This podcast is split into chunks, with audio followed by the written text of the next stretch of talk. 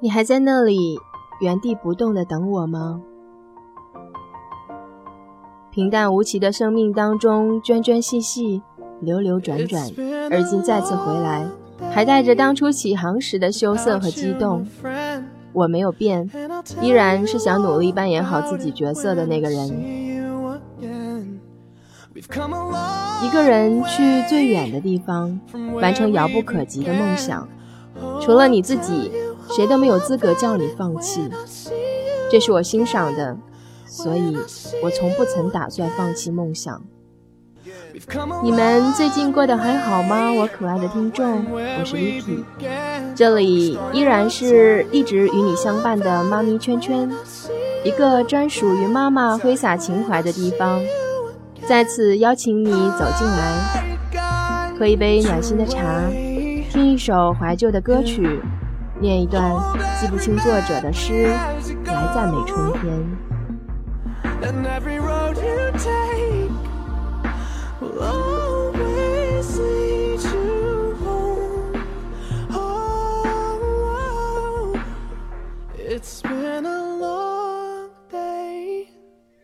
在今天的节目当中，我想跟大家分享两个小故事。说在印度尼西亚爪哇岛南岸有一片荒凉的地方。说这里荒凉，不是说这里没有人烟，恰恰相反，在这里散布着许多被文明世界遗忘的村落，有几百个家庭还仍然处于传统的手工业阶段。这里没有公路，也没有电。物资短缺，仿佛停滞于中古世纪。那么，在一九六七年，一个叫苏托罗的美国女孩来到了这里。她决定用一生的时间来观察这些神奇的村落，并完成她的学术研究。那么，她要完成什么样的学术研究呢？她想弄清楚穷人为什么会贫困。通常情况下，人们坚信穷人和富人的思维方式是完全不同的。在美国，人们也认为穷人之所以穷，是因为他们本身的文化和社会方式所决定的。这个观念在中国也是大行其道。不清楚苏托罗选择这个课题，是因为他对此有什么疑问，还是出于西方价值观背景下的科学精神？对任何一个观念。都需要严谨的观察和分析呢。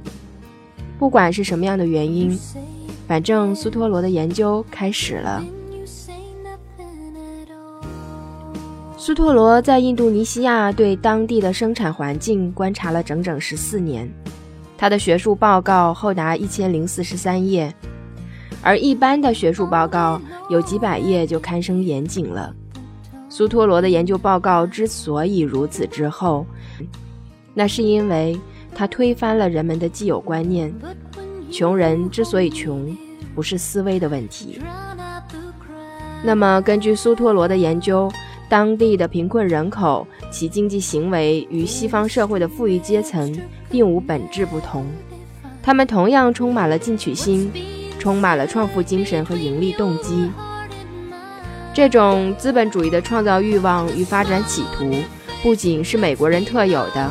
也是全世界每个人与生俱来的素质，但是不是你奋斗就必定会成功？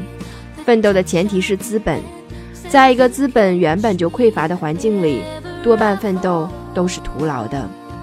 简单的说，在一个没钱赚的地方，无论你怎么折腾，也赚不到钱。得出这个结论之后，苏托罗重返美国，与福特基金会等组织合作。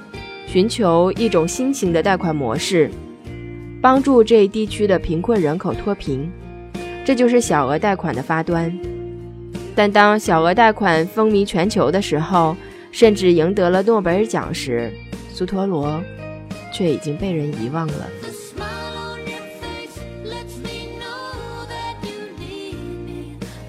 在2007年，一个非洲裔的黑人青年突然出现在了美国政坛上。他宣布，他要参选美国总统。没错，他就是奥巴马。候选人为了赢得民众的同情，一般都会痛说革命家史。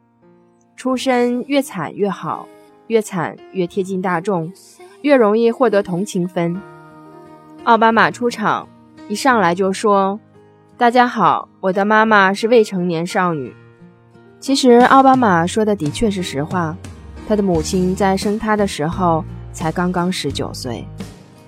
那么奥巴马的母亲到底是谁呢？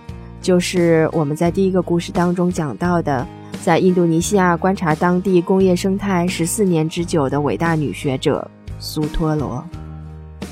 说到苏托罗这个姑娘，她十八岁的时候嫁给了一个肯尼亚人，次年生下了奥巴马，并且离婚。然后她又嫁给了一个印度尼西亚人，正是这起婚姻让她成为了当地经济的观察者。奥巴马母亲留给儿子的遗产是伟大的人格和优秀的品质。听完了刚刚讲过的这两个小故事之后，不知道你想到了一些什么？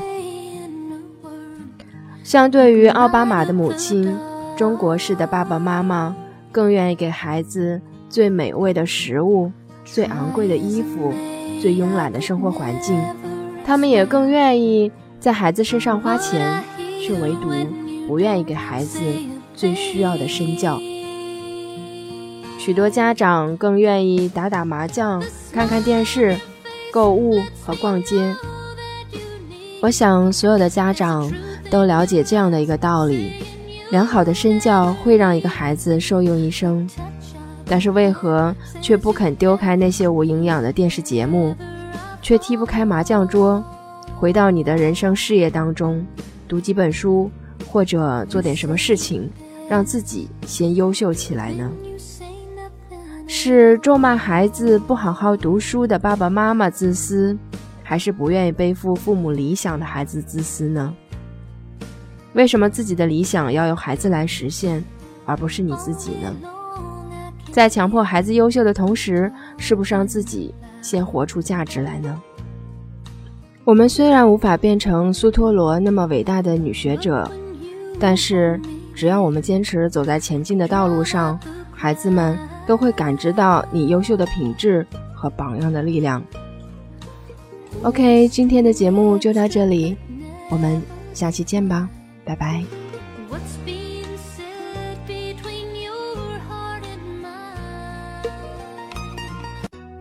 欢迎下载喜马拉雅手机客户端。添加安娜妈咪教育公益电台加微账号，并添加微信公众账号“安娜妈咪早教公益播读”收听节目。